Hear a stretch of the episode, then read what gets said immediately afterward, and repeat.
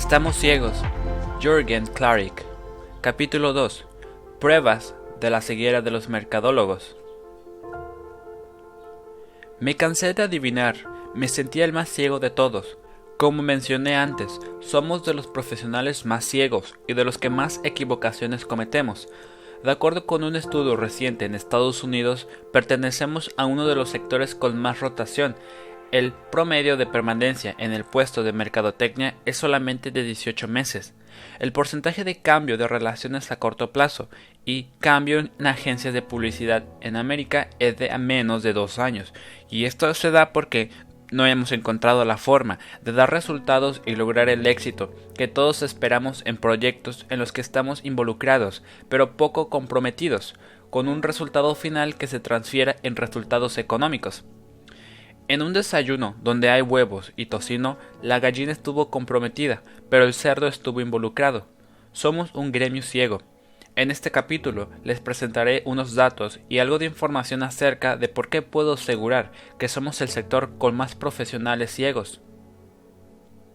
Un estudio reciente que realizamos en los Estados Unidos demuestra que pertenecemos a uno de los sectores con más rotación.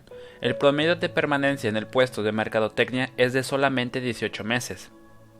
Un estudio de 2019 realizado por MinCode nos dice que de cada 10 campañas publicitarias, solo 4 cumplen las expectativas que buscan los clientes. De cada 10 promociones, solamente 5 cumplen las metas y de cada 10 lanzamientos de producto que se realizan en los Estados Unidos, solamente 2 cumplen el plan establecido. Como verán, somos más socios de los fracasos que de los resultados, y es por eso que es tan importante ser fríos y contundentes en entender nuestra situación para poder abrir los ojos y dejar atrás la ceguera tan profunda que tenemos.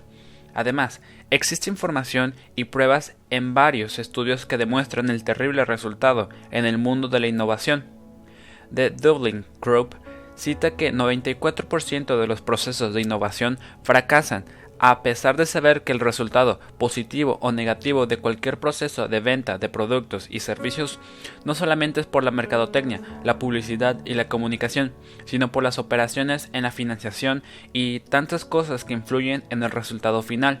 También hemos visto que cuando los productos tienen una promesa y un marketing contundente, independientemente de que las otras estrategias sean mediocres, esos productos con grandes promesas llegan lejos y generan ventas a pesar de todo. La innovación falla por varios motivos, pero para mí el más contundente es la falta de comprensión del consumidor, lo que creo atemoriza a todos los empresarios que deciden invertir en innovación, llevándolos en muchas ocasiones a preferir no tomar el riesgo y no innovar. Sin embargo, al evadir dicho riesgo se genera uno aún más alto, pues si no innovamos no damos resultados. Una empresa que no es innovadora no es exitosa.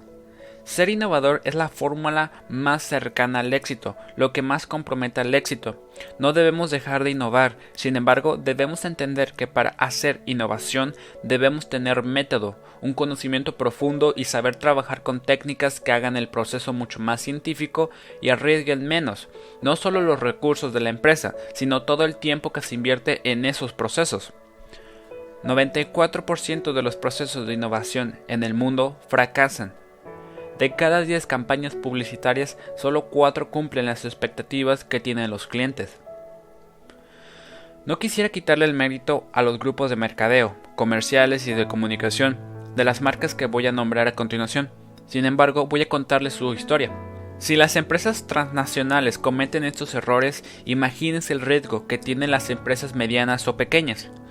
Este es un resumen de varios casos de estudio que hemos podido obtener, realizar y documentar. Caso Kodak. Durante muchos años yo trabajé para la empresa y marca Kodak. Le dimos muchos éxitos, pero también bastantes fracasos. La ceguera de la junta directiva y del equipo comercial y de mercadotecnia casi extermina a esta gran empresa.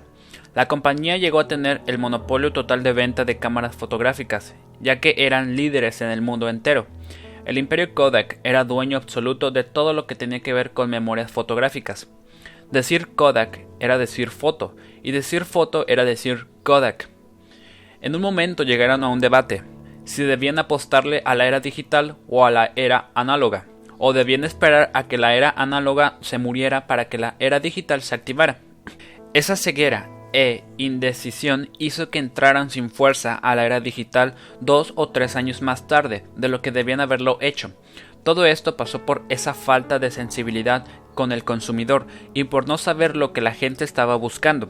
Ellos no tuvieron la capacidad de ver lo que trajo como consecuencia que redujeran el porcentaje de ventas a una cifra mínima, dejándole un espacio enorme a muchas compañías que no eran tan fuertes y no estaban jugando dentro de la industria, y que hoy en día son imperios de ventas de cámaras digitales, fotográficas como Sony, Panasonic, Samsung, etc. Kodak lleva bastantes años sin generar grandes innovaciones y sin poder invertir en campañas publicitarias. A fines de la década de 1990 y a principios de la década de 2000, los anuncios de Kodak eran provocativos. Hoy llevo muchos años sin ver uno. Están reducidos a tratar de abrir los ojos y entender más al consumidor, logrando pequeños éxitos para rescatar probablemente su participación del mercado. Después de tantos años lograron entender una partecita del consumidor y es por eso que han podido lograr algo de éxito con un nicho bien importante de mercado, la mujer. Se concentraron en sacar la cámara fácil, la cámara que la mujer quiere, esa cámara con pocos botones. Gracias a esa observación eh, Inside es que han podido recuperar participación de mercado. Caso Mattel. Barbie es una muñeca de la marca Mattel que acaba de cumplir 50 años de vida. Fue creada por una generación completamente distinta a la de hoy. Barbie se ha visto afectada por una muñeca que se llama Bratz, que fue codificada para una nueva generación y que en muchas ocasiones molesta a la mamá por su estética agresiva, con ojos pintados y labios grandotes. Sin embargo, esta muñeca no fue, creado, no fue creada para las mujeres, sino para sus hijas, quienes realmente ven el mundo de una forma totalmente diferente. Esta historia es sarcástica y muy interesante, pues parece ser que fue un diseñador de Mattel el que hizo los primeros bocetos y conceptos de esa muñeca agresiva. El diseñador Carter Bryant encontró los insights de la nueva y revolucionaria muñeca en un proceso de observación a la salida de los colegios norteamericanos. Bratz, con su cuerpo flaco y labios gruesos, se convirtió en un éxito. Hoy Barbie no es muy cool en su motorhome rosa junto a Kent. Bratz seduce por transgresora y cool, tomando martinis con sus amigas sin tener a Kent. Supongo que este diseñador, como muchos creativos que he conocido en la vida, dentro de, los, que me incluyo, era un frustrado por no lograr cambios e innovaciones obvias en los productos y en las empresas. Él luego vende el concepto de Bratz a Isaac Larian, gerente de MGA, el creativo logra vender al inversionista el concepto para crear esta muñeca y termina siendo fabricada por esta empresa. En pocos años Bratz gana más del 30% de participación de mercado. Sin embargo, Mattel aún no veía y negaba ese tipo de producto y como no podía competir conceptualmente y Bratz seguía comiéndose participación de mercado a Barbie, decidieron demandar a MGA, Bratz Invirtieron más de 10 millones de dólares con los mejores abogados para que la muñeca regresara a casa. Este es un claro ejemplo de que muchas veces tenemos el concepto e innovación frente a nosotros y no lo vemos por la ceguera que tenemos y solamente cuando se convierte en una realidad abrimos los ojos. Caso McDonald's. Hace no muchos años la gente decía que ya no quería consumir sus hamburguesas porque engordaban, estaban llenas de grasas malas para el colesterol. Era una época en la que la gente decía que comer sano era lo más inteligente. Es entonces cuando McDonald's decide invertir mucho tiempo y recursos en cambiar sus productos y volverlos más sanos. Decidió extender su menú con información totalmente errónea del consumidor, que no tenía la menor idea de lo que estaba sintiendo o por qué lo sentía.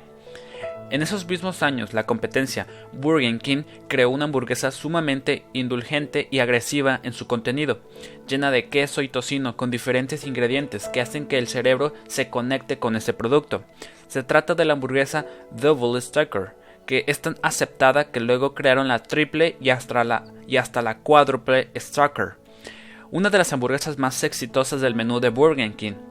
Lo curioso eh, de esto es que ellos empezaron a, crear estas hamburguesas mucho más grandes, más indulgentes y engordantes, y en esos tiempos en los que aparentemente los consumidores querían comida más saludable. Fue así como Burger King logró que el mercado se empezara a fijar mucho en ellos.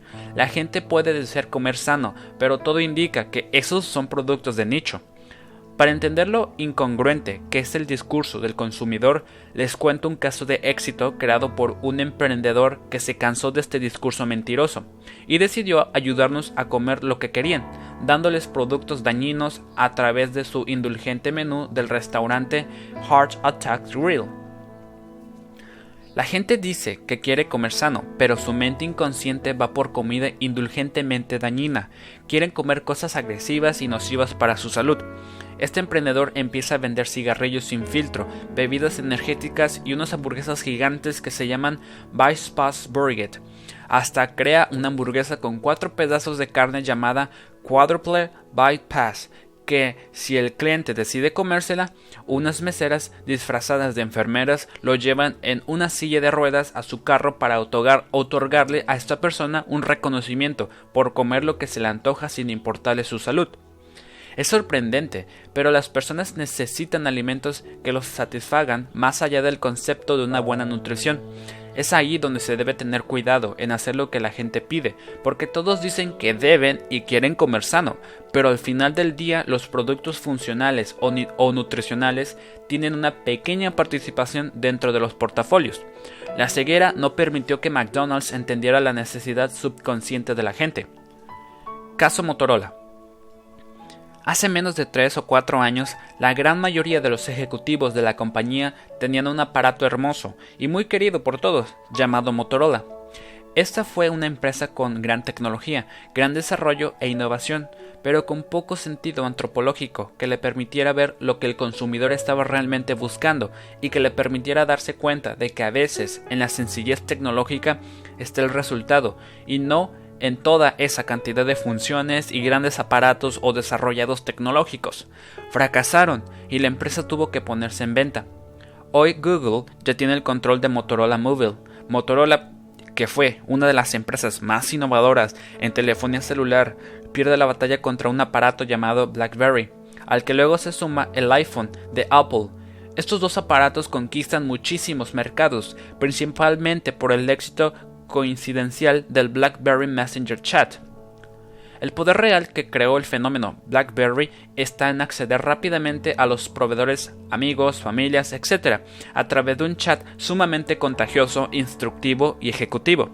Sin embargo, no me, queda, no me queda claro si esa estrategia fue pensada desde el inicio o fue una consecuencia casual de una tendencia. Hoy en día, iPhone y BlackBerry tienen un liderazgo en el mercado, en nombres de negocio en docenas de países. Eso fue lo que logró que destrozaran a Nokia y a Motorola. Caso Smart. Las tiendas de autoservicios Walmart y Kmart nacieron casi en el mismo año. En los años 90 vendían cosas similares, pero a través del tiempo se marcaron las diferencias. Kmart ha hecho mucho, pero ha tenido poco éxito. Algo similar ocurrió con Sears líder en el negocio departamental en el mundo, y hoy está reducido a nada. Caso American Airlines. Este gigante optó por desaparecer las cobijas, las almohadas, las bebidas alcohólicas, la comida y los pasabocas para reducir costos. De seguir así, hubiesen desaparecido también al piloto. El enfoque de bajar costos constantemente y no estar preocupados por conocer al consumidor y entender las necesidades reales ocultas del mismo provoca ceguera y hace que la marca se desconecte. En cambio, JetBlue decidió poner televisores en todas sus sillas con el fin de que la gente estuviera feliz viendo televisión gratis en sus vuelos, conociendo la importancia del televisor para la cultura norteamericana. Hicieron una buena observación y tomaron una gran decisión. JetBlue además tiene servicio ilimitado gratis de snacks y refrescos, mientras que Continental retiró los snacks y bebidas gratis. La estrategia es sumamente exitosa, pues conquista la emocionalidad y posiciona el amor de la marca ante el consumidor. Por otro lado, Southwest Airlines, en su estrategia por conquistar el mercado y dar más y mejor calidad, decidió poner sillas de cuero a su flota. Es sumamente costoso, pero ofrece más comodidad. Blue Jet, JetBlue y Southwest se convirtieron en las aerolíneas favoritas y en una de las más exitosas en Estados Unidos. A pesar de estar en la categoría Low Cost Airlines, Estas empresas son las que dan más al consumidor, además de ofrecer buenos precios. Hoy debemos repensar las cosas y entender qué hace que la gente se conecte con nuestros productos, servicios y marcas y qué no lo hace, para después llevar a cabo la estrategia financiera y de reducción de costos acorde a estas emociones y riesgos. Caso Sony. Samsung ha puesto en jaque a Sony a través de estrategias muy efectivas con el consumidor.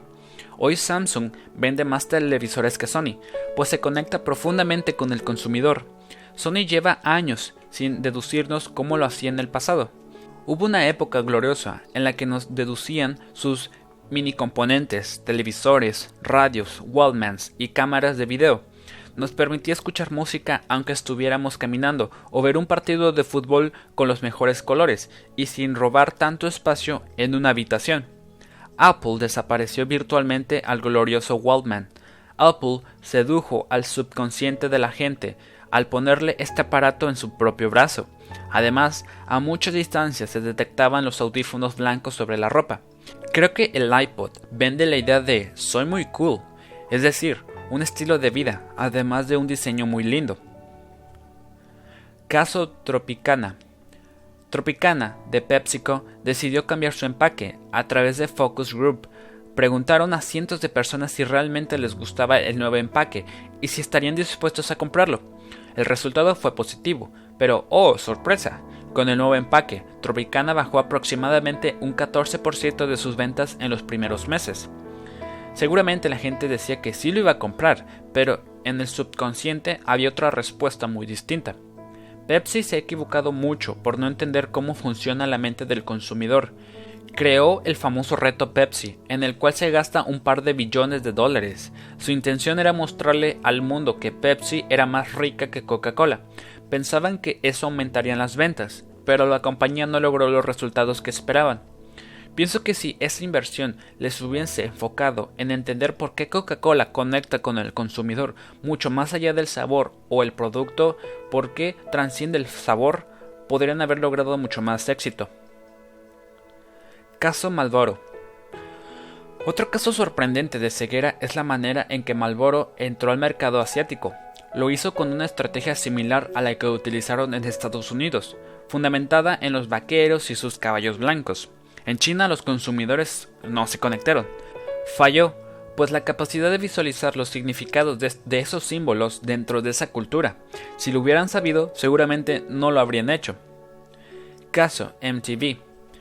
En los años 90, MTV era uno de los mejores amigos de los jóvenes, dominaba y reproducía correctamente los sentimientos y necesidades antropológicas de los adolescentes de esa época.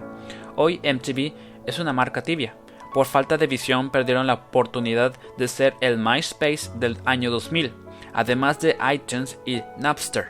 MTV no captó la demanda y hoy es una marca mediocre. ¿Cómo no fueron ellos el YouTube de la música? ¡Oh, qué ceguera! Browsers de Internet. En sus inicios, Yahoo competía fuertemente con Google, pero hoy está fuera de carrera. La sensibilidad de Google es la de ser el browser más básico, práctico y sencillo. En el Microsoft Messenger Chat era una de las herramientas más usadas, un medio valioso para hablar con nuestros amigos, proveedores y clientes. Lo curioso es que hoy Messenger ha desaparecido. A pesar de que todos aún lo tenemos, muy pocos lo activamos. Hoy Microsoft decidió comprar Escape. Ojalá no lo mate por culpa de su ceguera.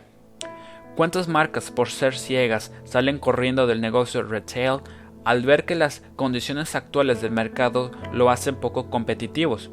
Por ejemplo, Music Warehouse, Tower Records, Mervyn's y Montgomery Ward han sido afectados por esto.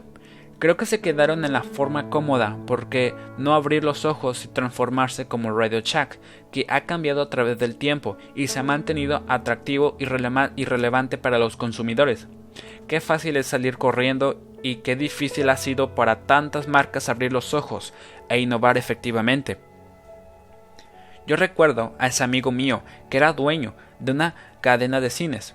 Cuando vio por primera vez la videocasetera, se desmotivó tanto que empezó a vender su cadena de cines como un negocio inmobiliario, y pensar que 20 años después es la industria creciente en todo el mundo. Su ceguera estuvo fundamentada en creer que la gente no iba a salir de su casa al comprar una videocasetera y ocurrió todo lo contrario. El motivo por el que la gente va al cine y paga el triple de lo que pagaría por rentar es porque quiere salir con amigos y ver gente fuera de sus apartamentos de 80 metros cuadrados que lo tienen sofocado. Caso Seas Candies. Qué caro suele ser ciegos. Abre los ojos porque si no serás el verdugo de tu propio negocio. La empresa Seas Candies, los chocolates deliciosos con los que fuimos criados en California, una empresa fundamentada en lo casero y en la máxima calidad, sufrió de gran ceguera. Se convirtió en una empresa poco innovadora y sensible a los cambios de mercados. Hoy en día, la mayoría de las cajas de chocolates son para regalar, pero ellos nunca cambiaron ni desarrollaron nuevos empaques. Además, abandonaron al 100% la experiencia del punto de venta y la extensión de las líneas. Este comportamiento hizo que quedara un espacio abierto en el mercado, y es allí donde la empresa Govida, con gran visión, logró seducir a través de sus empaques y colores. Hace poco crearon un empaque con forma de joyero. En cada cajón había chocolates. También lograron extensiones de línea donde venden una fresa cubierta de chocolate. Godiva, una galleta Oreo con chocolate. Godiva, helados, etc. La innovación de su punto de venta ha sido constante y los almacenes cada vez parecen más una joyería. Godiva crece y crece por su visión, pero también por la ceguera de Seas Candies. Veamos el caso de Mitsubishi, que ha hecho todo menos marca y dinero. Ellos tienen carros, elevadores, electrónica, barcos, etc. Son una empresa sorprendente que no logra una conexión con sus clientes. Para dar un ejemplo, Miremos el fracaso de sus carros que nunca conectaron emocionalmente con el mercado norteamericano y el fracaso de sus inodoros. Es una marca que está en todas partes, pero no en el corazón de la gente. Caso Gap. Gap dejó un espacio enorme para que lleguen marcas como Abercrombie y Fitch, Hollister, American Eagle y Aeropostale, todos con un éxito especular. Hoy representan lo que algún día significó Gap para nosotros. Estas marcas se conectan profundamente con las necesidades antropológicas subconscientes del consumidor norteamericano y de otros países. Una marca como Gap, que fue tan contundente en los años 80 y 90, que proponía un estilo de vestir casual relajado, cayó en la ceguera y perdieron la conexión emocional. Igual suerte corrió Levis. Music, Warehouse y Tower Records. Music, Warehouse y Tower Records eran los dueños del mercado de música. Cuando llegó la era digital, debieron innovar y evolucionar a la nueva forma de compra musical. Music, Warehouse y Tower Records. Music, Warehouse y Tower Records eran los dueños del mercado de música. Cuando llegó la era digital, debieron innovar y evolucionar a la nueva forma de comprar música. Caso redes sociales. MySpace nos tenía fidelizados. Ellos nos enseñaron a jugar al social marketing, además de administrar nuestras fotos, música e información. Luego llegó Facebook con una propuesta más antropológica, mucho más de conquista social y de repente nos alejó de MySpace. ¿Qué pasó con MySpace? Alguien que no tiene los ojos bien abiertos jamás evolucionará a la misma velocidad que el consumidor. Caso IBM. ThinkPad de IBM fue una de las computadoras portátiles más vendidas en el mundo. Cuando existían como IBM ThinkPad, ellos no se dieron cuenta de que el logotipo de la portada de la computadora estaba al revés y que al abrir la computadora quedaba sin intención. Ellos pensaban que el logotipo debía apuntarle al consumidor, ya que había otro logotipo en el teclado. La compañía nunca entendió que el logotipo no debía apuntar al operador, sino a quien estaba enfrente para generar esa intimidación y ese mensaje de quién eres y en qué crees. Mientras ellos seguían con el logotipo al revés, Apple invertía miles de dólares en tener una manzana en la posición correcta. Además de venderla, encendía con una luz para dejar claro su valor. Tener una Apple te hace sentir orgulloso. Es curioso, pero muchas veces esa necesidad de bajar costos y no entender que hay que invertir en simbolismos y detalles